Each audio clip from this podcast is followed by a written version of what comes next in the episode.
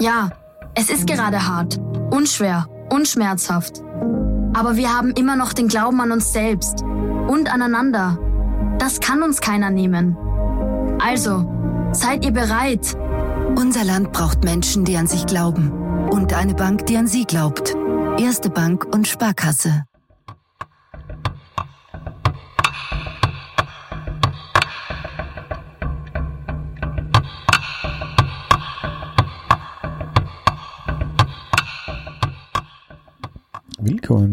Bei Reich durch Radeln, dem Podcast der velophilen Erfolgsgeschichten. Heute mit Klaus.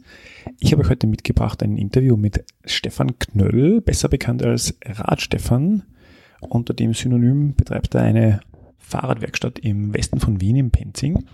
Und ja, wir wollten aber mal ergründen, wie es so ist, eine Radwerkstatt zu betreiben, wie man da drauf kommt, das zu machen, worauf es da ankommt, worauf es dem Stefan in seiner Radwerkstatt und seine, bei seiner Arbeit ankommt. Und ja, ich glaube, das ist ein sehr nettes, durchaus im positiven Sinne ausschweifendes Gespräch dazu rausgekommen. Und ja, ich wünsche euch viel Spaß beim Anhören. Willkommen bei Reich durch Radeln, dem Podcast der velophilen Erfolgsgeschichten. Heute zu Gast Stefan Knöll, seines Zeichens Kretzel-Fahrradmechaniker im 14. Bezirk in Wien. Äh, für den Nicht-Wien-Kundigen, das ist ein bisschen so die Vorstadt, wenn man das so sagen darf. Und ja, der Stefan ist ein bisschen so eine Lokalinstitution, den kennt da jeder. Und ja, viele Leute bringen ganz vertrauensvoll ihre Fahrräder zu ihm. Und zufälligerweise wohnen wir im gleichen Stockwerk.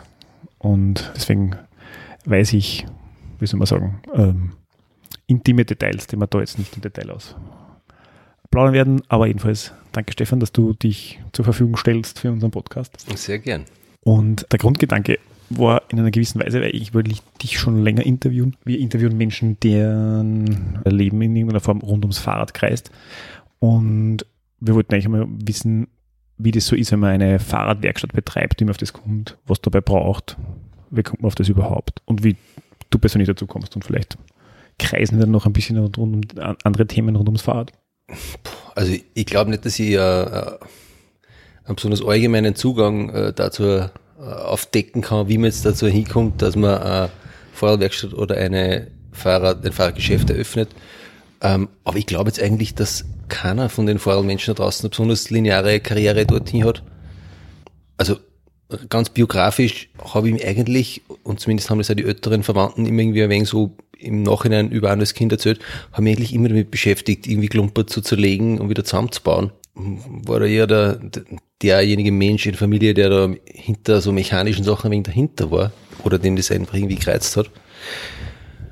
Und das ist über Mopeds in den Teenie-Jahren über Motorrad und Autos, Kaffeemaschinen, dann einmal nicht so mechanische Sachen wie Möbel äh, und irgendwie simpler Metallbau, dann irgendwann zum Vorrat kommen.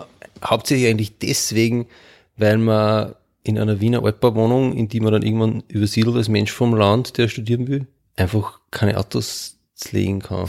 Und oh. also heftigerer Möbelbau ist dort irgendwie eingeschränkt möglich. Ja, oder einfach nicht so befriedigend in Summe. Aber grundsätzliche Frage, war das Vorradl immer so ein zentrales Thema in deinem Leben oder? Nein, eben eigentlich so? nämlich deswegen, eben deswegen habe ich gesagt, ich werde da nichts besonders Lineares beschreiben können, weil ich habe schon als Kind ein Vorrat gehabt, aber so im Umland von Linz aufgewachsen, es ist nicht ganz flach dort und es war einfach irgendwie kein besonders geiles Rad, Buch Spillo Verde, in schwarz-grün Sprenkellackierung. Die Lackierung eigentlich heutzutage betrachtet gar nicht so unleibend. Aber es war kein besonders geiles Rad. Und dann irgendwie mit 16 und mehr Moped. Und es gibt einfach wesentlich mehr her, muss man sagen, in der Zeit. Oder zumindest hat es für mich wesentlich mehr hergeben, muss ich da jetzt ganz polemisch sagen. Ähm, deswegen, und dann bin ich ja nach Wern gezogen und es sind, es haben schon Leute in meinem Umfeld, sind zum Beispiel Mountainbike gefahren, aber ich habe das so bis Anfang 20 eigentlich, habe ich gedacht, was? Radfahren, geh irgendwie so rund um Wien, das sind ja keine gescheiten Berge, da geht es ja um nichts, obwohl ich eigentlich nichts gewusst habe davon. Und in der Stadt und so. Und ich weiß eigentlich gar nicht mehr so genau warum, aber irgendwann ist irgendwo so ein alter Gaul, wo man dumm gestanden Und ich dachte, ja, ich weiß nicht, irgendwie ist wurscht und so, ich konnte mir den auch noch Wern mitnehmen. Und habe aber dann ziemlich bald angefangen, an diesem eigentlich wirklich komplett durchschnittlichen, uninteressanten Rad, kann man jetzt sagen, da angefangen daran, um dumm zu bessern. Und eigentlich so wie es früher bei all diesen Motorrad und Moped und Autoambitionen, wie es da so war, bevor ich hingegangen war und wenn man Geld zahlt hätte, dafür, dass er das für mich macht oder man ein Werkzeug auspackt hätte, habe ich immer mehr Geld in die Hand genommen und mehr Mühen in Kauf genommen, dafür, dass ich den Plätzchen dann selber mache. Aber vielleicht gehen wir noch einen Schritt davor zurück. Du bist zum Studieren nach Wien gegangen. Es gibt jetzt kein Fahrradmechanikerstudium in dem Sinn. Also was war der ursprüngliche Plan, wenn es einen gegeben hat? Ja, also Leute tun ja immer so, als hätten sie einen Plan Nein, nein, boah, ich habe schon einen Plan gehabt und der ist ja irgendwie aus dem ganzen echt Moped, Vespa-Geschraube, heftiges Vespa-Geschraube rauszukommen. Nämlich, ich bin auf die Technik gegangen, hab einfach eiskalt Wirtschaftsingenieur Maschinenbau inskribiert, ähm, weil das Thema schon das Richtige war. Das Thema war Technik, Mechanik, hat Spaß. Warum funktionieren Dinge oder ja, nicht? Ja, irgendwie, hab ich gedacht, oh, oh, hm, könnte schon passen. Wobei es eigentlich, ich meine, die Mathematik, ich meine, ich war echt ein braver und netter Schüler und Dings und so, hab meine Lehrer nicht segiert. Aber Mathematik war echt am schlechtesten. Also da auf die Technik gehen und dann nur Maschinenbau quasi inskribieren, war einfach echt ein, im Nachhinein betrachtet ein Blödsinn, aber diverse Umstände und meine eigene Ignoranz und Verblendetheit damals haben mich halt dazu bewogen, ja, das mache ich. Und dann auch noch, ja, dann gehen halt nur Leute hin, die es kennst und das macht es auch ein bisschen leichter und dann, pff, dann bin ich nicht hingegangen und habe mich nur blockt. Weil das, was mich interessiert hat, ist relativ bald, wenn du das Lehrbuch durchblättert hast, die paar Eckpunkte, dieses, die da echtes Verständnis für was ermöglichen, die hab zumindest ich das Gefühl gehabt, die hat man ziemlich schnell heraus und der Rest ist mühsames Detailgegrable. Dann irgendwas 17 Mal ausrechnen, bis hinter die dritte Kommastelle, wo man denkt, ja, das ist eh gut und schön, aber mich interessiert das nicht. Ich habe schon verstanden ungefähr, wie es funktioniert und das hat mir eigentlich gereicht meistens. Aber jetzt heißt die Liebesbeziehung mit dem Maschinenbau war jetzt eher eine kurze oder? Nein, ich habe jetzt jahrelang dem Letzten studiert, weil ich es nicht zusammengebracht habe, das abzubrechen, weil es ja, weil es nicht so leicht ist, aus diversen Gründen. Manche Leute werden das- das kennen. Mit manchen Liebesbeziehungen nicht so ist, dass ja, man dann sagt, nein, das, das war überhaupt, ja, Liebesbeziehung. Also das war schon irgendwie, ich habe schon wesentliche Sachen auch für meine nachher Fahrrad, Gänsefüßchen Karriere, also Gänsefüßchen auf, Gänsefüßchen zu Karriere, habe ich dort viele Sachen gelernt, die haben sie als wahnsinnig wertvoll erwiesen, hat mir irrsinnig taugt. Aber äh, ich habe dann irgendwann war ich dann schon so weit, dass ich angefangen habe, dort Jobannoncen zu lesen, weil ich war jetzt schon so weit im Studium und habe das dann gelesen und gedacht, um Gottes Willen, ich will das nicht werden. Ich will das nicht arbeiten, alles, was da steht. äh, und ich, fühl, ich habe mich überhaupt nicht darauf vorbereitet gefühlt irgendwie. Ich dachte, was, das wollen die dann von mir? Keine Ahnung, wie ich das machen soll. Und habe dann irgendwie schon angefangen, Exit-Szenarien zu suchen. Und habe dann alle möglichen Sachen angefangen zum Arbeiten, teilweise schon neben dem Studium, teilweise dann nach so einem Abbruch, wo ich dann wieder zurückgegangen bin und dann bin ich doch noch mehr an die Boko nachher. Und das waren echt diverseste angerissene Karrieren, die alle irgendwie wertvoll waren, die waren alle irgendwie spannend oder recht divers. Die haben alle irgendwie taugt, aber alle waren es irgendwie verdammt, zu einem Ende zu kommen, weil das Fahrrad, das Fahrrad hat noch gewartet auf mich, Herr Klaus, auf dieses, dieses Herrenwohin stimmt.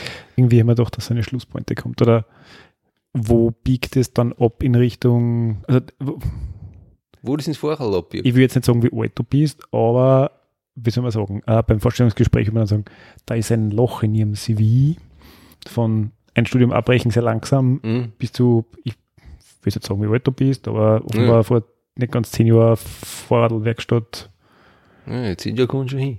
also mein, mein Stalking auf Firmen ABC hat ergeben, dass du irgendwann 2013 Mhm. Mai, ja, was gewesen Vorher, sein, ja. ja. Äh, der Gewerbe da angemeldet hast, was auch immer das dann damals genau war. Oder ob, es war Nein, noch nein, nicht in der der, 2000, Ende 2012 habe ich Gewerbeschein gelöst. Nur um die Numeralia da Okay. richtig zu bekommen. 2013 habe ich dann da das, das äh, physisch oder das Lokal eröffnet, ja. wo kommt die Entscheidung, ich mache jetzt eine Fahrradwerkstatt auf? Es sind nach diesen diversen Karrieren, die sie nach einem abbrochenen und einem vollendeten Studium, war nur ein Bachelorstudium, hat man geschwind erledigt heutzutage. Also du bist jetzt eigentlich, bist Bachelor des Maschinenbaus? Nein, nein, Bachelor des Maschinenbaus nicht, sondern Bachelor der Umwelt, des Umwelt- und Bioressourcenmanagements von der BOKO, weil irgendwie hat's mich doch noch blockt, äh, irgendwie so, oder keine Ahnung, auch familiär irgendwie, ja, verdammt nochmal, so quasi, na, aber ohne einen Studienabschluss kann man nicht leben. Was ich heutzutage so Blödsinn betrachten darf, es war trotzdem kein einziger Tag auf der Uni ein Fehler. Es ist verschlungene Wege waren es halt. Waren damals nicht anders machbar. Sage ich jetzt einfach so. Keine Ahnung. Ich bin zufrieden mit, wo ich jetzt bin. Also insofern wird schon seine Richtigkeit gehabt haben. Das ist ein bisschen so wie, wie How I Met Your Mother, was nicht du die Serie gesehen hast. Na, von der redest du öfter, aber ich weiß schon, was das ist, aber scheint anscheinend auch große Weisheiten da zu bergen. Nein, da geht es irgendwie darum, dass zehn Staffeln lang der Vater seinen Kindern erzählt, wie er seine Mutter kennengelernt hat. Mhm. Und das ist halt, ich weiß nicht, 100, 200 Folgen muss davon geben und es dreht sich halt um die ganzen anderen Liebschaften oder Nicht-Liebschaften, die halt gescheitert sind. Und am Schluss kommt halt außer, das hat halt alles braucht, ja, damit das ja. dann eigentlich alles funktioniert. Also vielleicht ist es das ist, wie in einer schlechten amerikanischen Fernsehserie. Das ist da wirklich ein wenig so, weil mein letzter Punkt auf den diversen Karrieren, also der, die letzte andere Karriere vorher nur, da war ich Kindergruppenbetreuer. Und das war auch alles super und auch alles leibend dort. Ich war mit meiner Tochter in einer Kindergruppe, die haben mich ingesourced dort quasi als Vater. Ähm, das war voll okay. Aber es war trotzdem dort irgendwie auch klar, nein, hm, da muss, muss ich weg. Und dann sind ein paar eher grindige Sachen in meinem Leben zusammengefallen und ich bin ja ziemlich schnell, ziemlich, wie soll ich sagen, alleine da gestanden, jetzt nicht von der ganzen Welt verlassen, aber sind ein paar wesentliche Personen aus meinem Leben ziemlich schnell weggefallen. Ich habe aber auch ein Geld geerbt und ich habe auf einmal ziemlich viel, also bildlich gesprochen, Platz gehabt und habe mir dann einfach gedacht, jetzt wird's Zeit und jetzt wird's dann nochmal Zeit zum Liedgeschlüssen, nehme ich auch, weil äh, stimmt schon, was du meinst. Jetzt wird's Zeit, dass ich das mache, was eigentlich die ganze Zeit schon fällig ist. Ich brauche und ich will meinen Platz, meine Werkstatt, meinen arbeitsgestützten Selbsttherapieplatz, mit dem, mit dem ich auch noch verdienen kann. Ähm, und die Lücke war tatsächlich die, wo ich gesagt habe, so dieses Anfang 20, Mitte 20, irgendwie ist das Rad einmal in mein Leben gekommen und ich habe dann schon angefangen, mich mit dem Ding zu beschäftigen. Und nachdem das Ding, das möglich mit, nachdem es mit diesem Ding möglich war, in der Altstadtwohnung da, Altstadtwohnung, Altbauwohnung, da wegen abzugehen, habe ich das auch da und habe mir da breckelweise, aber konstant angefangen, Kompetenz aufzubauen. Und ich habe mir einfach in der Zeit, also ich bin dann in die Bildungsgrenze gegangen, ein Jahr in der Kindergruppe, habe gesagt, lernen, ich muss mal rausziehen. Und habe da angefangen, ich mit jetzt dieses Lokal, bin ummarschiert in der Nachbarschaft und habe gedacht, ich check mir jetzt mal ein billiges Lokal und mach, ich mach das jetzt einfach. Ich meine, das klingt jetzt alles viel, mit viel mehr Plan und viel mutiger, als es war, sondern das war wegen so a, aus einer Mischung aus Verlorenheit und Möglichkeit außer und aber auch dem irgendwie schon, schon, man, das klingt so dramatisch, schon immer gewusst zu haben, ich muss das einmal machen, aber schon so, ich will jetzt endlich mal eine Werkstatt, ich will konzentriert und gescheit mir mal was widmen können, ich will meinen Platz haben für das, meinen dezidierten Platz haben für das. Und bin immer dummerschiert, habe ein leibendes billiges Lokal gefunden, leider da deswegen, weil in einem furchtbaren Zustand und klar, dass es unumgänglich ist, dass man da voll immer umscheißen muss, dass das dann in dem Zustand ist, in dem ich das haben will. Weil da habe ich schon ein wenig so ein Dickshell, das muss schon so sein, wie ich das haben will und deswegen, ja, es muss einfach, muss nicht in jeder Mann so jeder Frau aus Augen super sein, aber für mich muss es einfach passen. Ja, und habe ich jetzt die Lücke geschlossen, habe ich in deinen Augen? Ich finde, das ist ein sehr schöner dramaturgischer Bogen, würde man jetzt gerade die Filmrechte ja, äh, sichern lassen. Und dann einfach aufgesperrt und geschaut, was passiert? Ja, das, ja ich meine, das ist, ich will nicht sagen peinlich, aber es ist ein wenig echt so. Ich habe mir halt meine eigene Lehrzeit selber gemacht und erkauft, indem ich mich nicht komplett blank hingestellt sondern ich dachte, wenn ich was verkaufen will, muss ich, muss ich wissen, was das ist und es muss belastbar sein. Und ich habe am Anfang für eine Menge Leute, Freund, Bekannte, einfach auch gratis geschraubt oder für einen Anerkennungsbeitrag, um da meine, meine Meilen runterzuschrauben, so eine Art. Habe mich mit Literatur eindeckt und mir das ziemlich autodidaktisch erworben, schon mit dem technisch doch umfangreichen Verständnis, das man auch mit Mopeds, Autos und einer verdammten technischen Universität erwirbt. Also ganz konsequenzlos war das alles nicht. Aber ich habe keine formelle Fahrradausbildung bis zu diesem Zeitpunkt genossen gehabt. So, das ist ausgesprochen. Na, was nicht ganz stimmt, ich habe schon diesen Wifi-Kurs gemacht. Ich kann mich jetzt zeitlich nicht mehr genau erinnern, ob sie der überschnitten hat. Ich glaube sogar, dass ich ihn vorher gemacht habe. Aber das sind vier Wochen. Jedenfalls ist es ein kursorischer Überblick über das Vorral, ist nice to have, ist voll okay, aber ersetzt jetzt keine Ausbildung und ersetzt nicht selbstständige Beschäftigung. Ja, also ich habe dann nachher nur in einem anderen, also so teilweise, also nachdem ich selber aufgeschwört habe, dann noch Teilzeit in einem anderen Betrieb mitgearbeitet, etwas skurrilerweise dort eben quasi als Lehrperson gearbeitet, also als mhm. Ausbildender. Das hat eigentlich ziemlich super äh, funktioniert, dort als Ausbildner tätig zu sein. Aber mir das zuerst ein wenig komisch vorkommen ist, aber das ist den Menschen, die mich angehört haben, war sehr wohl bewusst, was meine Situation war. War das die Radstation? Ganz genau, die Radstation ja. am Hauptbahnhof. Ich meine, kann sein, dass das halt dort die Leute, die auszubilden sind, sind ja nochmal jetzt vielleicht jetzt nicht ganz klassische, wie soll man sagen, wo man vielleicht noch ein bisschen breiter in der Ausbildung sein muss, weil es halt irgendeinen einen schweren Start haben. Warum auch immer. Absolut. Und ich bin ja dort jetzt nicht reingekommen, weil ich so die Koryphäe in der Fahrradtechnik gewesen wäre, ganz und gar nicht, sondern weil ich eben mit der diversen Vorkarriere eben bei die Pfadfinder und als Snowboardlehrer gewisse Gruppen, soziale, also soziale Aktivitäten in der Gruppe und auch Anleitungsaktivitäten in der Gruppe erfolgreich bereits ja, absolviert gehabt habe. Ja. Und deswegen für die Leute dort sie ungefähr absehbaren lassen, das ist kein totaler Noir äh, oder der ist nicht unfähig, wenn man den mit ja. Gruppen arbeiten lässt. So einfach ja. war das, glaube ich. Ich stelle mir das gerade nochmal vor, du machst da ein Fahrradgeschäft auf und sagst jetzt erster Tag, ich sperre mal die Geschäftstüre auf. Was passiert dann? Wahrscheinlich mit lang nichts. Lang nichts, weil ich habe kein Schüler ausgehängt, ich habe keine Homepage aussehen, weil mich echt vor lauter Angst nur vor meine Kunden so quasi versteckt habe. Manche waren eh findig genug, mich trotzdem aufzutreiben. Also die, das hat sich schon irgendwie ein wenig, ja, ich habe da gehört und so, und der eine Freund schickt den anderen Freund. Und dann irgendwann war es tatsächlich so, dass ich mich noch für so einen Workshop für so Firmengründer eingeschrieben habe, der auf dem relativ simplen Prinzip des sozialen Drucks beruht hat, dass sie halt da zwei, drei Leute, die eigentlich schon aufsperren, die eine Firma gründen wollten, irgendeinen Betrieb aufsperren, dass die sich halt einfach gegenseitig verpflichtet haben. Also man hat gemeinsam nächste Schritte erarbeitet, wie ich design ein Logo, ich tue das auf ein Schüttel und dann schraube ich es vor die Tür. man hat sich halt gegenseitig solche Listen beholfen zu verfassen und hat sich dann gegenseitig verpflichtet, es bis zu einem Termin zu machen und hat sich dann auch gegenseitig überprüft. Und das ist total simpel, aber eigentlich relativ machtvoll, weil man kann sich vor sich selber wirklich sehr lang drucken. Ich glaube, das kennen recht viele Leute. Ich habe es auch gut kennt, aber wenn du dann weißt, morgen steht diese nette Frau aus diesem Workshop da und die wird dich furchtbar finster anschauen, wenn du nicht das blöde Schüttel da jetzt ähnlich vor die Tür geschraubt hast. Und das Schüttel, das kann man dann binnen einem Tag alles machen.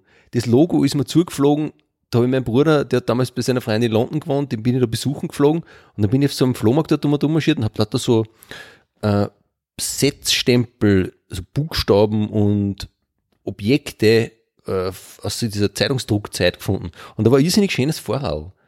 Und dann macht das nehme ich mit, dann nehme ich ein R und ein S mit. Auf dem Rad Stefan, auf den habe ich mich vorher schon mit der Kaffeegering geeinigt, also als Arbeitstitel. Der ist, bei dem ist dann auch geblieben. Äh, habe ich mir gedacht, passt, der ist gut, das, das lassen wir gleich. Ähm, ja, und dann ist dieses Schüttel gehängt und dann ist er nicht dahingegangen. Werkzeug und Zeug habe ich vorher schon gekauft. Und dann habe ich zum Arbeiten angefangen. Was passiert dann? Ja, dann kommen die Leute einer. Man ist am Anfang eigentlich irre, man ist schon noch ziemlich, man ist schon noch ziemlich aufgeregt bei jedem Kunden. Man bemüht sich halt,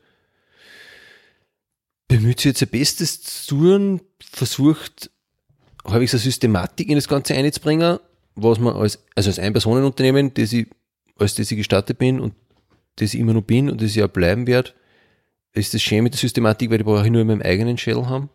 Die brauche ich nicht irgendwie übertragbar gestalten. Ähm, ansonsten, was jetzt die Systematik in der Reparaturabwicklung, in der Reparaturannahme etc. betrifft, habe ich eben in der Radstation nochmal voll viel gelernt. Danke Dietmar Schabus an der Stelle. Also wirklich danke, da waren echt irre wertvolle Sachen dabei, aber das ist halt ein, wie soll man sagen, ein altgedienter Mensch am Sektor Fahrrad. Ja. Also was mir dazu einfällt oder auffällt, wenn ich, wenn ich das von dir her, weil ich mit meinem Fahrradfuhrpark ja auch regelmäßig bei dir vorfahre, wenn es vorbar ist, ähm, dass du so eine Anamnese machst ähm, und konkret durchbesprichst, was du jetzt exakt, also was du jetzt am ersten Moment siehst und was das ungefähr kosten wird, wo ich das Gefühl habe, dass der Kunde, wenn, ich vermute, du machst es mit jedem, ähm, dann ein sehr gutes Gefühl dafür hat, was wird das kosten und was wird dabei ungefähr rauskommen. Ja, das ist eben teilweise das, was, also ich habe es dann in verbesserter Systematik eben in der Radstation nur mal, äh, das dort nur mal also kennengelernt, beziehungsweise dort in verfeinerter Form kennengelernt. Ich, mir war das mit dem über dieses Vorrat vorher mit den Menschen schon reden, war mir vorher schon aus ähm, einem relativ simplen Grund wichtig, nämlich weil ich ein furchtbar konfliktscheuer Feigling bin und immer gedacht habe, diese anderen Radwerkstätten, die übernehmen ein Rad einfach, sagen, ja, ja, Service, und dann geben die den Menschen das Rad wieder und sagen, kostet 200 Euro.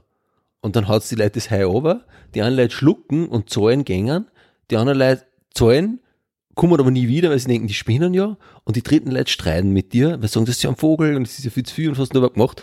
Äh, beziehungsweise ich habe immer das so vorgestellt, das, das ist ja, ich kann doch nicht ins Blaue eine. Und das, das hat mich einfach ganz unentspannt irgendwie hinterlassen. Das muss, das muss irgendwie besprochen sein, weil dann gibt es was, auf das hat man sich geeinigt, da sind die Wünsche, Bedürfnisse, Erfordernisse, also Wünsche auf der einen Seite, Bedürfnisse auf der anderen Seite, Erfordernisse des Fahrrads, das ist da alles mit eingeflossen. Und da das, haben wir gedacht, das ist eigentlich der einzige Weg, wo am Schluss alle halbwegs glücklich werden können. Weil, ich meine, Chance kann eh immer passieren, aber so kann man den, das kann man eigentlich ziemlich eingrenzen so. Dann weiß ich, was zum Arbeiten ist, der Kunde weiß, was er kriegt, äh, Kunde weiß, was plus minus zum Zahlen ist, beziehungsweise ich, ich kommuniziere, ab wann werde ich mich melden, weil es eben ein größeres Problem gibt, der, dessen Behebung einfach nur mehr Geld kostet, mehr Zeit braucht. Ähm, das klingt, das ist für mich am angenehmsten, äh, also ganz eigenantrieblich. Keiner Eigennutz. Ja, aber auch mit, mit dem schönen, wie soll man sagen, ein paar Bröseln, vor allem für die Kunden auch, nicht wahr?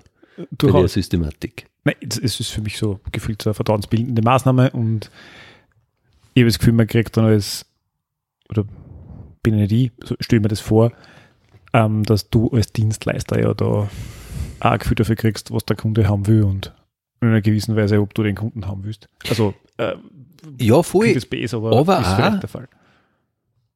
Dass man ja akzeptieren muss, also aber nicht vielleicht jetzt der technisch kompetent, also mit sich, sagen wir mit Sicherheit oder es ist wünschenswert, dass ich der technisch kompetentere Mensch bin, was das Rad betrifft, dass uns die Aufgabenverteilung da falsch, ähm, ist der Kunde ja oder die Kundin Expertin fürs Vorrall. Der Mensch sitzt ja auf dem Vorrall drauf. Das heißt, mit dem Menschen zu reden über das Vorrall ist ja für mich in Wahrheit auch arbeitserleichternd. Wenn der Mensch einer kommt und mir schon berichten kann, was da irgendwie nicht ganz stimmt. Auch wenn das manchmal äh, bisschen Zeit braucht, um zu präzisieren, was der jetzt genau meint damit ähm, oder was sie da jetzt genau will, äh, behoben will, weil das können oft ganz verschiedene Sachen sein. Also wenn jetzt gerade Anekdoten-Time ist mein Favorite, war dieser eine alte Herr, der mit einem ganz brauchbaren, halbwegs neuen Rad reinkommt und gesagt hat, bei dieser Schaltung, ich soll ihm das einstellen. Und dann dachte aha, ja, haben Sie Probleme mit? Na ja, ich soll ihm das nicht einstellen oder bei dieser Schaltung. Und dann habe ich gesagt, na schau mal, ich weiß nicht genau, was er meint. Dann habe ich so einen Ständer, also Montageständer auf das Rad und tue das mal durchschalten, vorne und hinten und sage, sie, also aus meiner Sicht passt das alles. Da muss ich nichts einstellen. Er hat gesagt, na sicher, da vorne, da bei diese, da kann man ja was einstellen. Ich gesagt, ja, da kann man schalten. Ja, wie soll ihm das, ich soll ihm das einmal gescheit einstellen? ich habe gesagt, nein, nein, nein. Ich meine, da, da sollen ja sie schalten, je nachdem, bergauf, bergauf. Und habe da halt zum Erklären angefangen, von wegen, weiß ich nicht, Zähnezahlen, Übersetzungsverhältnisse, Drehmomente, Drehzahlen, was weiß ich was. Und der alte Herr hat sich einfach standhaft geweigert, mir da irgendwie, hat er nicht wollen, hat nicht China, wie auch immer. Auf jeden Fall ist er es nicht gegangen, bis dass ich gesagt habe, bis ich einfach Mitte, Mitte geschalten habe, das heißt vorn mittleres Kettenblatt, hinten Mitte und gesagt, so, jetzt ist richtig, jetzt ist richtig eingestellt. Worauf er einfach sich hoch erfreut gezeigt hat und mich genug gefragt hat, was ich, was, was ich haben will von ihm. Ich gesagt habe, nix, das war's schon so. Und dann ist er gefahren, aber er ist nie wieder gekommen. Also es müsste gut eingestellt gewesen sein.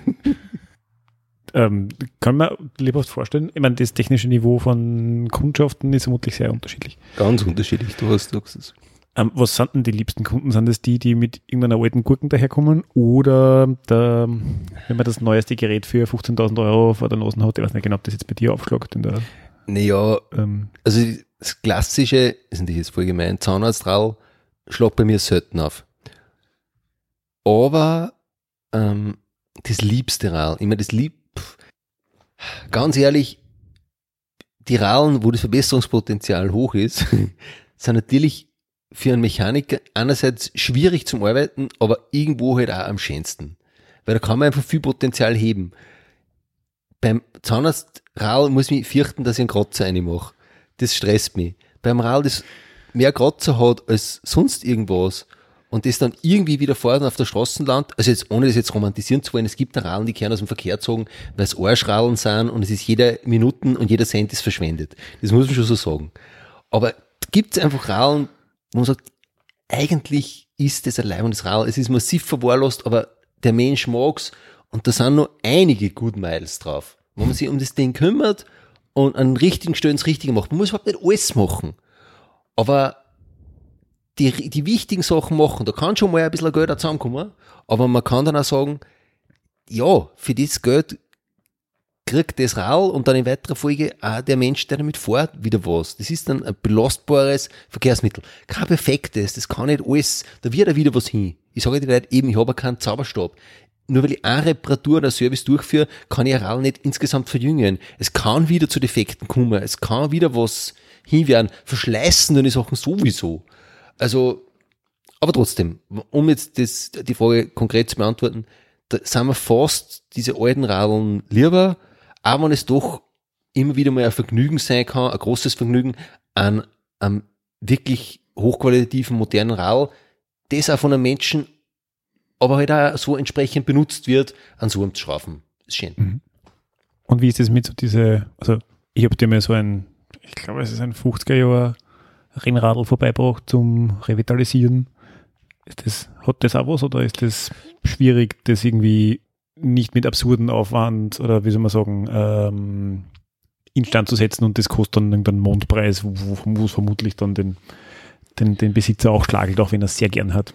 Ja, das Ding dabei ist jetzt gar nicht so sehr, also das, das betrifft jetzt gar nicht so, nur so, nur so sehr das Vorl, aber ein Ding aus die 50er, wurscht, ob ein Ding aus, wurscht was es ist, ist eine Antiquität, ist ein Oldtimer, wenn man jetzt die Autoanalogie benutzen möchte.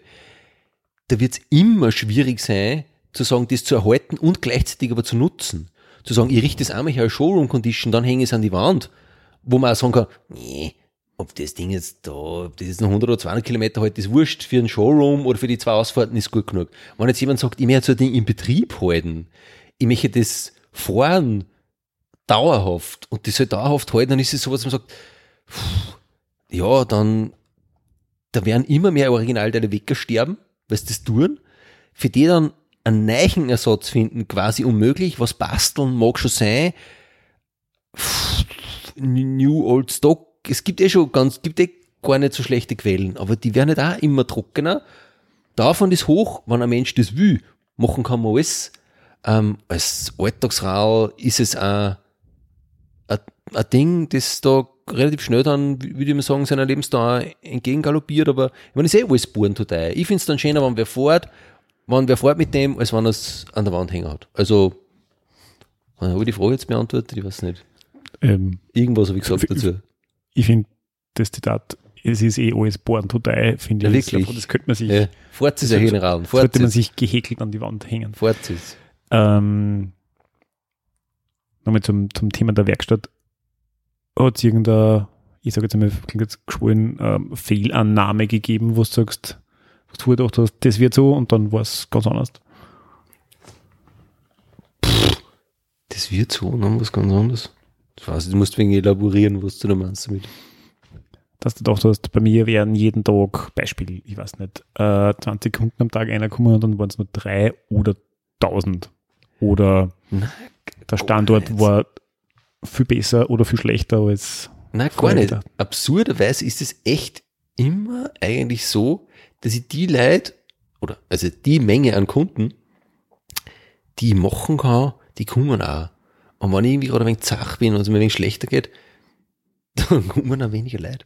Das ist super. Also die Fehlannahme, irgendwie, dass ich in einen Businessplan eingeschrieben habe, es müssen pro, Log, pro Tag Hausnummer 25 Leute aufschlagen, sonst geht sich das alles nicht aus. Oder irgend sowas. Äh, eigentlich, na, ich meine, ich habe mich der Lokalsuche, so wie das, ob, das hat vorher so gelungen, als hätte ich einfach irgendwas genommen.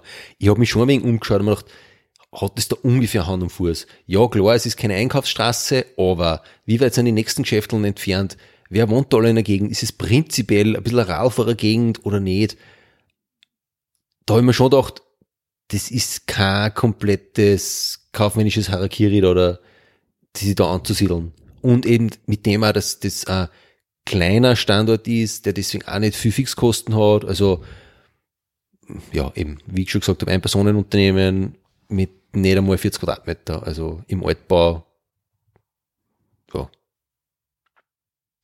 Hast du irgend sowas wie eine skurrilste Reparatur, die du gemacht hast? Ich meine, die erste war schon gut mit der Verschaltung einstellen. ähm, eine skurrilste Reparatur. Ich weiß es nicht. Mit ein, ein, ein Hochrad bei dir stehen sehen. Ah ja, Hochrad, genau. Da hat mir das, da hab ich gedacht, pff, Hochrad speichen. Da hat, mir die, da hat mir der, der Besitzer des Fahrrads, hat mich da gelehrt, wie gesagt, hey, ich meine, kann keine, weiß ich nicht, wie lang die waren, 70 Zentimeter langen Speichen, keine Ahnung, wie die ja immer so, die gibt's nicht. Hat gesagt, zwei Millimeter dicker Schweißdraht, also halbwegs besser im Stall. Und hinten, also die sind ja nett, das muss man wissen. Die, ich meine, ich gehe jetzt mal davon aus, dass die meisten Zuhörenden mit einer Speiche ungefähr vertraut sind. Das hat ein verdicktes Ende, einen Kopf meistens. Der kann bogenförmig oder einfach nur kopfförmig ausgeführt sein. Und auf der anderen Seite ein Gewinnt. Man fadelt es ein, auf der anderen Seite tut man Nippel drauf, schraubt es fest.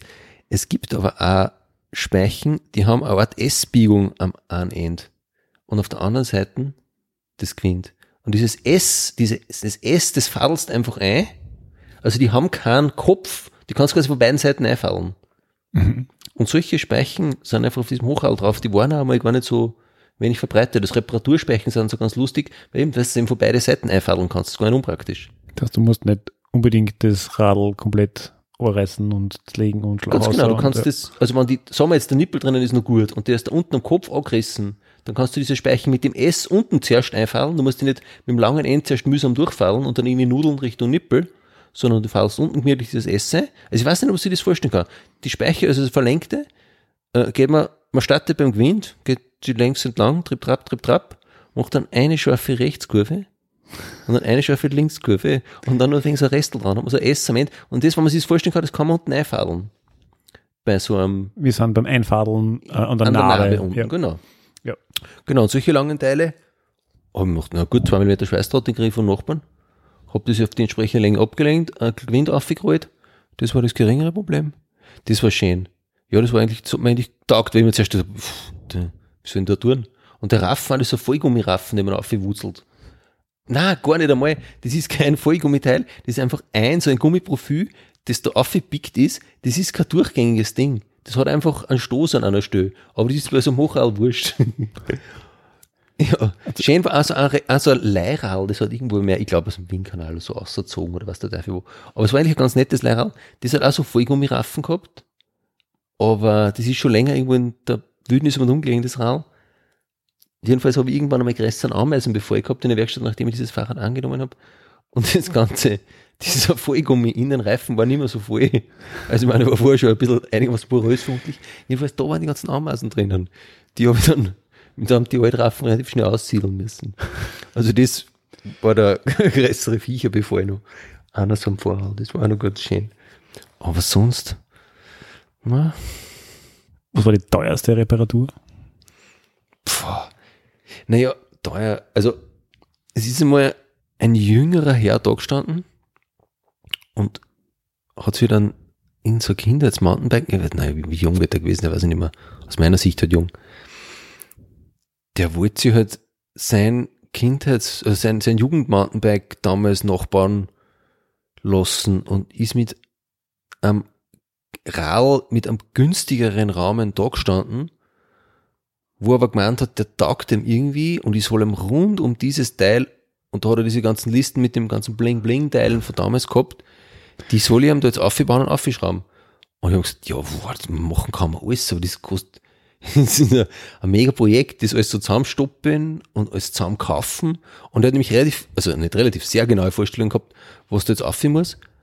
Ähm, das war wahrscheinlich, das ist, war jetzt keine Reparatur in dem Sinn, das war ja irgendwie ein Neurallaufbauauftrag.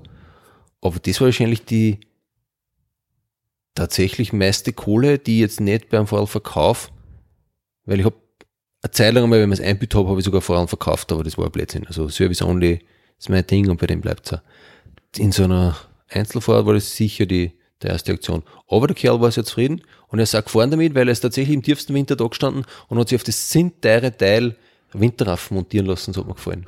Also ich muss dann einem vollen Träg und umgefahren damit. Sehr gut. Das sind die Leute, die man da braucht eben. Teures, auf teures Material aufmontieren lassen, dann im größten Träger und umfahren damit. So gehört das irgendwie gefühlt hat sich jetzt in den letzten drei, vier Jahren die, die Anzahl der Fahrradgeschäfte verdoppelt. Ähm, aber irgendwie der Radverkehr oder ich weiß nicht, der Fahrradbestand wahrscheinlich nicht in demselben Maße. Vielleicht ist es jetzt einfach nur gefühlt. Glaubst du, dass da irgendwie, also wird es diese Geschäfte alle in fünf Jahren noch geben oder ist da irgendein Spiel für die Branche? Also gefühlsmäßig, wenn wir schon beim Gefühl sind, braucht man wahrscheinlich nur noch, ich weiß nicht, New York, London, Kopenhagen, Berlin und dann noch Wien schauen. Weil alles, was in New York, London, Kopenhagen und Berlin passiert, ist ein paar Jahre später in Wien. Sagen wir um einige Jahre später in Wien. Das ist, weiß nicht, zuerst ist New York und London, dann kommt es nach Kopenhagen, drei Jahre später nach Berlin und dann brauchst du nur mehr zehn Jahre, bis das in Wien ist. Und ich glaube nicht, dass da die Vorrang weniger werden im urbanen Raum. Kann, da ich mir jetzt müsste dem schwer täuschen, wann das Phänomen Fahrrad als solches, und ich betone jetzt, für den urbanen Raum an Bedeutung verliert. Am Land weiß der Teufel, was da passieren wird, äh, ob es das mit irgendeinem leibenden, keine Ahnung, Volks-E-Bikes, Modal-Split-Lösung, weiß der Teufel was, ob das irgendwie total leibend wird, aber in der Stadt, glaube ich, wird es nicht weniger werden. Die Wiener Verkehrspolitik erleichtert das nicht gerade, aber ich glaube, das wird jetzt die Leute nicht davon abholen. Zumindest im gleichen Maße, wann nicht mehr Rad fahren und wenn wir jetzt schon bei Kopenhagen sind, da ist an jedem Blockeck gefühlt ein Radgeschäft und das braucht es auch, wenn so viele Rallen im Umlauf sind. Also Geschäftel. Geschäft mit Werkstatt. Mhm. Also Optimismus und ja, bin eigentlich guter Dinge. Ich meine, es kommen zwar viel Einwegrallen noch, aber ja, ich hoffe jetzt auch nicht, dass das äh, ich hoffe jetzt, dass nicht, dass nicht die Mehrzahl der Fahrräder werden wird, weil die sind eben, wie gesagt, ein Weg, da ist er, da macht das Reparieren keinen Spaß, weil die sind von Haus aus, aus dem Karton aus Schaß, da ist nicht mehr viel zu machen. Hm, Stichwort Muddy Fox, oder wie heißen die Dinge? Ja, ja, unsägliche ja. Teile, ganz unsäglich. Ich meine, hat sich grundsätzlich irgendwie dieses, wie soll man sagen, dein Handwerk irgendwie die letzten, seitdem du das machst, die letzten zehn Jahre irgendwie verändert? Ich meine, es dürfte einfach mehr E-Bike und mehr Technik sein gefühlt. Ja, das hat sich wahrscheinlich schon verändert, bloß für mich nicht, weil ich sehenden Auges schon Vintage werde jetzt einfach und mir eigentlich gegen das Phänomen E-Bike völlig Entwarnung nicht per se verweigere, überhaupt nicht. Die haben ihre totale Berechtigung, diese Teile, meine ich komplett ironiefrei, aber ich mag es nicht machen. Sollte das dereinst betriebswirtschaftlich notwendig werden, von mir aus ziehe ich mir das eine. Aber ich habe viel mehr Liebe an tatsächlicher Mechanik als Elektromechanik ich mag elektrischen Strom nicht so gern. Ich sehe ihn nicht. Wenn man angreifen tut, tut er weh. Das mag ich nicht. Das ist nicht meins. Ich mag keine Service-Computer, was anstecken müssen. Ich will überhaupt nicht so verweigerisch klingen, gar nicht. Ich will es einfach nicht tun müssen. Da gibt es sicher voll viele Leute, die das gern machen, die sollen das einfach machen. Ähm, gut gegangen. Ansonsten, pff, also das sind Zyklen wie sonst auch überall. Es werden Techno Technologien oder sagen wir mal Subsparten des Fahrrads werden feierlich begraben, um dann zehn Jahre später als der nächste heiße Scheiß feierlich exhumiert zu werden. Also das geht immer hin und her. Das Fahrrad an sich ist eine ziemlich leibende und wahrscheinlich schon in seinen Grundzügen echt ziemlich durchkonstruierte Sache. Da muss man auch, also da gibt es natürlich in Teilbereichen immer noch was zum Heben. Also ich beschäftige mich mit vielen Fahrrädern beruflich, aber auch privat vor allem mit diversesten Nummer dumm. Also zumindest vom Mountainbike-Sektor, da kommen schon immer wieder Sachen dazu, wo man sich denkt, das ist tatsächlich eine Innovation. Versenkbare Sattelstützen ist echt was Geiles gewesen. Ob jetzt Vorwerkssysteme, die elektronisch gesteuert auf irgendwas reagieren, ob das jetzt jeder braucht, ich weiß nicht. Lass mich gerne eines Besseren belehren. Ich glaube, ich brauche es nicht. Also es kommt auf alle Fälle voll viel nach. Viel davon wird er wieder verschwinden. Ähm, und viel läuft einfach in diesem Trendradl. Höre ich richtig, dass du sagst, so also ein umfassendes E-Bike-Service oder dergleichen oder irgendwas super elektrotechnisches unter Anführungszeichen, schönes Radl, aber nicht bei mir servicieren lassen, weil das ist jetzt, also. Also, mein Zugang dazu ist folgender. Wenn ein Radl bei mir über die Werkstatt die kommt, dann heißt das, ich implizit bekannt gebe, dass ich für das Radl Full Service anbiete und das auch tun kann oder auch durchführen kann, auch wenn das, das Radl jetzt konkret nicht braucht oder der Kunde das nicht will. Aber ich will kein Radl annehmen, wo ich sage, ich tue am Ende A arbeiten, aber für Ende B erkläre ich mich nicht zuständig, ich kann das Rad erst nur zu einem Viertel der Hälfte behandeln. Und wenn der Kunde sagt, ja, aber ich brauche eh nur das, ich brauche eh nur das. Ich will nur was übernehmen, für das ich dann vollumfänglich mir um jedes Problem, das auftreten kann oder könnte, kümmern kann. Das heißt, wenn das Rad bei mir in der Werkstatt umfällt, Hausnummer, vor diesem E-Bike und nachher geht irgendwas nicht, dann müsste ich mich entblößen und sagen, sie kann ich nicht helfen, haben wir jetzt leider Pech gehabt, oder ich müsste halt irgendwas zusammenpfistern oder auf die Gache mir irgendwelche Notlösungen überlegen. Das will ich alles nicht. Das mag ich nicht. Und deswegen übernehme ich es nicht. Ich erkläre mich also bewusst inkompetent und kom kommuniziere das also. So einfach ist das. Klingt gut. Passt. Also da schickst du zu entsprechenden. Genau, da sage ich einfach, dort und dort könnt ihr hinfahren. Äh, mhm. Die kümmern sich sicher gern und gut um euch, ähm, aber eben nicht bei mir. Und es ist auch tatsächlich eben mit dem, dass ich halbwegs normale, unter Anführungszeichen, also echt Durchschnittsfahrräder die meiste Zeit bearbeite, ist es kein so ein großes Thema. Die sind nicht wahnsinnig viele E-Bikes im Jahr, die jetzt bei mir vor der Haustür stehen. Deswegen tue ich mir jetzt da relativ leicht damit, den okay. Weg schicken. Also es gibt ja schon seit einigen Jahren jetzt dieses freie Gewerbe Fahrradmechaniker und früher war das ja alles komplizierter, dass man das tun darf. Ähm, siehst du ein Problem, dass man das, dass das heute jeder darf? Also ich glaube ja jetzt nicht dran, dass eine Werkstatt, die sich jetzt tatsächlich exponiert und sich hinstellt und so, dies, diese und jene Leistungen bieten wir an, an Vorrädern, dass die besonders lang überleben darf und tatsächlich so einen Scheiß bauten. Also das, ich bin jetzt kein großer Apologet der Marktwirtschaft, aber ich glaube schon, dass sie solche Sachen ein bisschen selber regeln. Das ist das eine. Hm, das andere ist, ich bin mir gar nicht so sicher, dass so sehr garantiert war, dass in den Zeiten vorher äh, da jetzt, wie soll ich sagen, überall nur die reinste Lehre praktiziert wurde.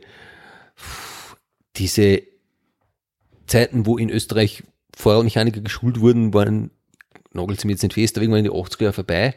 Und seither waren eigentlich nur Fachkräfte aus dem Ausland unterwegs beziehungsweise einfach langgediente, in Wahrheit Autodidakten oder Leute, die unter den letzten verbliebenen Menschen, die dort ausgebildet worden sind, selber eine Art innerbetrieblicher Ausbildung, die halt nicht Lehre genannt wurde damals, weil es nicht gegeben hat, äh, genossen haben.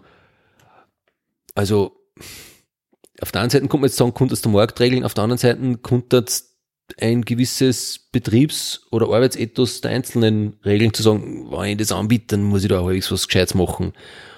Und ich würde es vorher nicht gering reden, aber es ist ja, also natürlich muss man wissen, was man tut, das nicht jetzt mal beiseite gelassen. Es ist aber jetzt auch keine Raketenwissenschaft, dass man, ja, wie soll ich sagen, da die Leute auf, ähm, ja, auf irgendwie Todesfallen aufgesetzt hat, dass das so leicht war. Und abgesehen davon, also ich weiß nicht, es, wann Radeln Autos warten, dann wird es in Wien ausschauen wie in Kuba, glaube ich, weil ich meine, viele Leute sind auf Radeln unterwegs. Ich meine, die sind in einem Zustand, also das, so Radl muss ich erst in meiner Werkstatt schaffen. Also ich meine, äh, da ist der, also ich würde sagen, aus einer Verbesserungslogik heraus, äh, bei so vielen Radeln, bei so vielen Radeln kannst du eigentlich eh nur was besser machen. Also, also da kann man eh nichts verschlimmen. Jetzt, äh, sorry, ist jetzt vielleicht, war jetzt vielleicht gar wegen Blätter hergeredet, aber zurück zu deiner Frage. Ich glaube und hoffe nicht, dass das äh, zu, wie soll ich sagen, Massensterben unter den Vorradfahrern führen wird, weil jetzt lauter Wahnsinnige auf einmal anfangen, völlig unbedarft An Vorhang damit umzuschrauben. Okay, gut, das beruhigt mich. Aber Ich habe zumindest auch noch keinen, muss ich sagen, wir waren noch kein so ein Shop Okay. runtergekommen jetzt. Zumindest da in der Gegend nicht. Aber wir können uns da gerne mal auf die Suche begeben, ob es da irgendwelche massiven Quereinsteiger gibt, die da äh, ganz, äh, ganz frech auf der Suche nach einem schweren Reibach sind, indem sie jetzt ganz wild Vorhang herrichten. Da mich interessieren, war ich ehrlich gesagt neugierig. ist die Frage, ob die Fahrradmechanik jetzt die Branche ist, wo man Das des schnellen Ganz genau. Vielleicht ist das nicht die Branche, wo. Ähm, die großen Blender und Snake Oil Verkäufer da hintreibt. gut. Nachdem wir ja im gleichen Haus wohnen, habe ich da ja ein bisschen einen Eindruck ähm, über deinen Fuhrpark, aber die Frage muss gestellt werden dürfen, wie viele Radeln besitzt du eigentlich? Ja, schon einige natürlich. Es ist, ja, es ist halt auch berufsbedingt. Es, ne, es ist überhaupt nicht berufsbedingt. Es gibt wahrscheinlich Fahrradmechaniker, die haben eins oder gar keins. Habe ich auch schon, habe ich auch schon gehört. Ähm, aber ich habe schon, ich habe jetzt schon gern, alle meine Fahrern. Und solange ich für alle irgendwo einen Platz finde, sehe ich und nicht am Hungertug nage, sehe ich keinen Grund ans Herz geben. Naja, irgendwie, es ist ja, wie soll man sagen, die, ähm, es gibt im Englischen den Ausdruck, the, the crazy cat lady, die irgendwie 57 äh, Katzen zu Hause hat. Und bei dir wirkt es ein bisschen so, ähm, wenn man in unseren Fahrradraum kommt, dann ist der Westflügel gefühlt äh, Nee. von äh, unseren Mechanikerrädern äh, blockiert. Also blockiert, ähm, behübscht Ja, die Vergleich haben es dann schon, wenn wirklich wer jetzt für einen Platz braucht, für seine 15 Radeln, dann mache ich ihm schon Aber Platz. was der Schätzung, wie viele Radeln das sind? Es werden schon so um die, es, mittlerweile, also es ist jetzt eh nicht so viel, es sind jetzt 15 oder so. Ist ja nicht so arg. What the fuck? Okay. Wieso? Okay, na gut, na, eh, wobei, jetzt mal gerade überlegen. Na, also überlege mal, komm. Drei Nee, hast du auch. Vier. Moment einmal, ein Lastenradl, Ich weiß Ein schon von vier. ein Klapprad, Also weiß ich, habe ich schneller zusammengezählt als du. ein Vintage-Ding, ein echtes, das, das Hauptfahrrad. Und? Na, das sind wir vier, oder? Ah, Fähre, okay. Nein, wenn du schon vier hast, Gut, okay. Ist richtig. dann siehst Also mir spricht nur der Neid. Ja. Ähm, ich habe ein bisschen in deiner ähm, Facebook, also auf seiner Facebook-Seite ein bisschen gestöbert. Zu einmal mal sagen, dass du in letzter Zeit das deutlich fleißiger betreust und sehr wenig postest. Ähm, in den alten äh, Sachen drinnen, also äh, ist mir aufgefallen, dass du irgendwie bei den Wienerwald Trails offensichtlich irgendwie ein bisschen herumgegraben oder gebastelt hast. ja, ja. Was hast du da irgendwie? Ma, ja, da haben sie mal da, da in, wie hat denn das Kasten, die war schon so lange nicht mehr dort. Da hat es mal so eine illegale Fahrradstrecken gegeben.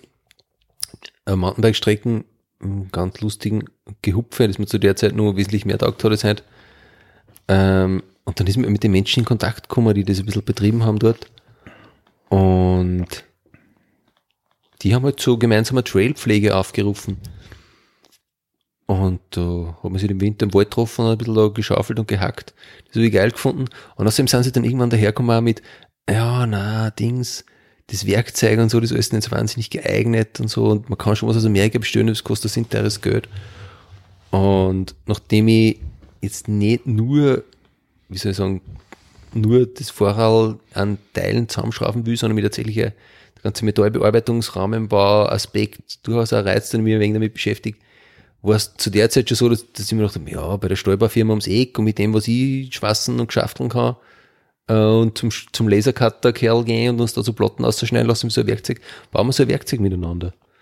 Äh, das war eigentlich ganz geiler. Da haben wir so ein Trailbau-Werkzeug gebaut. Zwar ein aus heutiger Sicht auch einigermaßen krudes, aber es war massiv, haltbar und hat seinen Zweck erfüllt.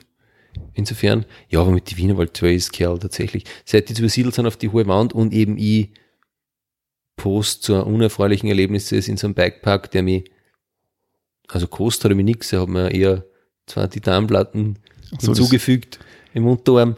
Habe ich mir gedacht, nein, das bin ich jetzt nicht mehr so unterwegs. Aber ja, müsste etwas schon lang her, Herr Klaus, was du da ausgrabst. Nein, ich durch deine, deine Timeline da ein bisschen nach hinten durchforstet und ähm, eben die Titanplatten sind mal untergekommen. Also irgendwie das zuerst das äh, Post war, ich bin jetzt Fahrradfahren und dann nachher das nächste war ein, ein Bild mit, jetzt ist einmal die, die Fahrradwerkstatt zu, weil ähm, irgendwelche Ersatzteile in deinen, in den Extremitäten verschraubt wurden. Ja. Das heißt, irgendwo- was ist da eigentlich passiert? Hat es irgendwo aufgestellt? Offensichtlich. Das hat mich offensichtlich irgendwo aufgestellt, ja, das ist vollkommen richtig. Ja, ähm, wie soll man sagen, es gibt ja diverseste Spielarten beim Mountainbiken, die einen wollen auffahren, die anderen wollen runterfahren. Und bei den anderen, die runterfahren wollen, die einen machen das langsamer, die anderen machen es schneller. Und die einen machen es auf, wie soll ich sagen, Wegen, die sie so vorfinden, wie sie einer die Wanderer machen. Und dann gibt es ja diese Baudenstrecken, die eigentlich Murmelbahnen gleichen und die damit so Gaudi sind, durch einigermaßen hohe Geschwindigkeiten erfordern. Und je höher diese Geschwindigkeit, umso schneller ist man einfach ein Opfer der Physik. Das muss man sagen, wie es ist.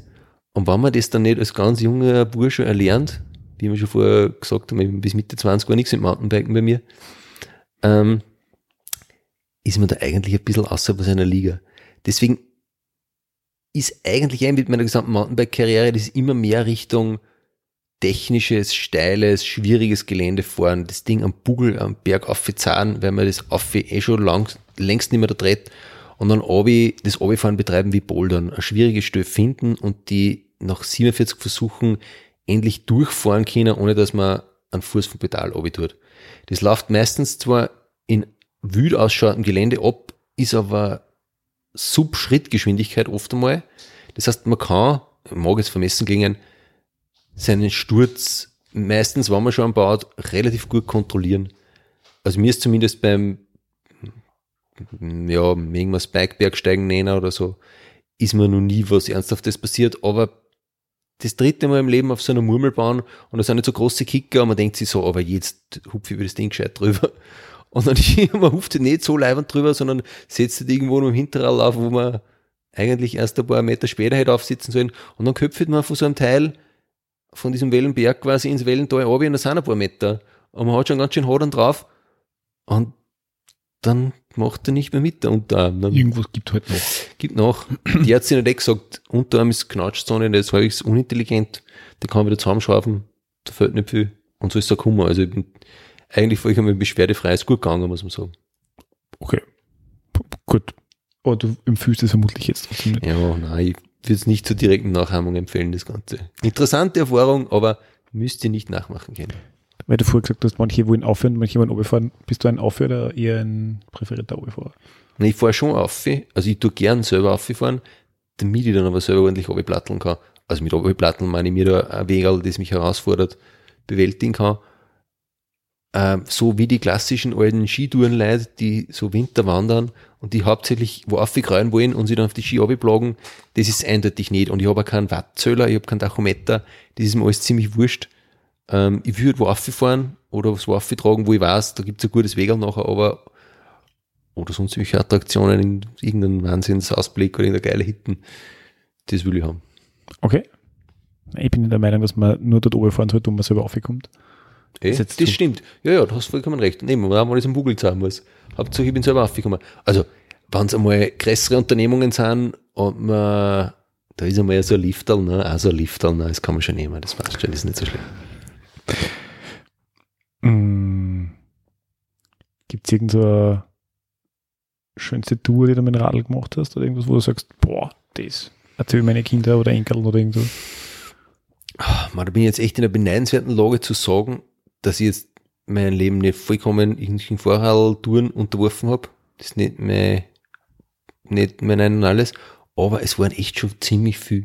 Da waren mittlerweile echt schon wirklich schöne Sachen dabei. Wir sind oft zum Mountainbiken, Frankreich, Grenzgebiet Italien oder äh, Ligurien, französische Riviera, da Hinterland gefahren. Da waren wahnsinnig schöne Sachen dabei. In Südtirol viel verschiedene Sachen schon. Also letzten Sommer da rund um den Ortler, das ist ein, mit äh, einem einheimischen Freund gefunden, der da weiß, wo man da mal umkreuen muss. Das ist, das ist schon ziemlich geil, da im Valle di Meira, eben da Hinterland äh, von der italienischen Mittelmeerküste an Grenze zu Frankreich um mich. Keine Menschen dort, jenseits der 3000 auf, verlassene Dörfer. Als Vorfahrer bist quasi ein Heiliger. Bei uns geht da vom Weidmann will ich gar nicht reden. Ich meine, ja, wurscht, lass mir das. Wird man bepflegelt oder sonst was, aber da unten da kann man tun, was man will. die Leute freuen sich, wenn man kommt, großartig. Also fahrt nach Italien, Mountainbike-Freunde, fahrt nach Frankreich, lasst ihnen das Geld. Wirklich. Und äh, lasst euch nicht bei uns vom Jager ärgern, aber das wisst ihr wahrscheinlich eh selbst. Ähm, hatten wir schon eine Folge dazu mit Aktivisten von Upmove. Ja, ja. sehr gut. Puh, jetzt haben wir schon so viel geredet. Fällt dir nichts mehr zum Fragen? Hm. Das sagen wir so, es soll ja nicht sieben Stunden dauern, das Interview, das hätte ja keiner. Also so, drum, das stimmt. Drum, ähm, ich weiß schon viel geredet, passt schon. Das finde ich gut. Ähm, ich meine, wir haben eine Frage, die wir immer stellen. Die kommt dann immer gegen, gegen Ende normalerweise. Ist, wie hat dich Radfahren reich gemacht? Unser Podcast heißt Reich durch Radeln. Mhm. Und das soll jetzt eher oder kann, wie soll man sagen, monetär sein. Das ist meistens aber nicht, sondern es ist meistens irgendwie so im übertragenen Sinne. Ich glaube, ich glaube, das habe ich schon beantwortet.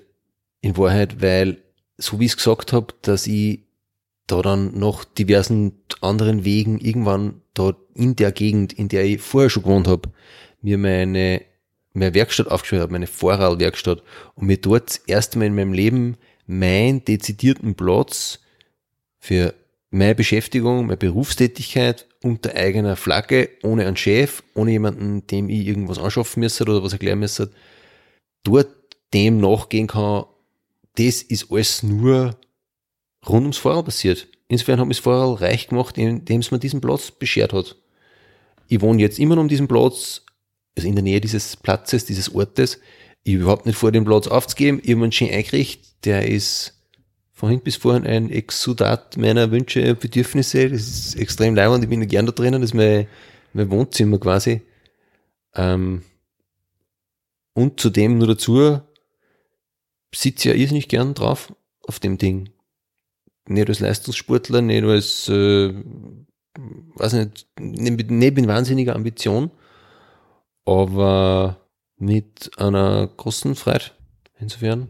Das klingt gut. Hm. Dann, dann das eigentlich ist ja salbungsvolle Abschlussworte. Sehr schön, das freut mich. Und dann sage ich dir Danke für das Interview. Und ja, danke dir. Und ja, wir sehen uns. Bitte. Ja, wir sehen uns. Sowieso. Eh, sehen uns eh willkommen unausweichlich. So.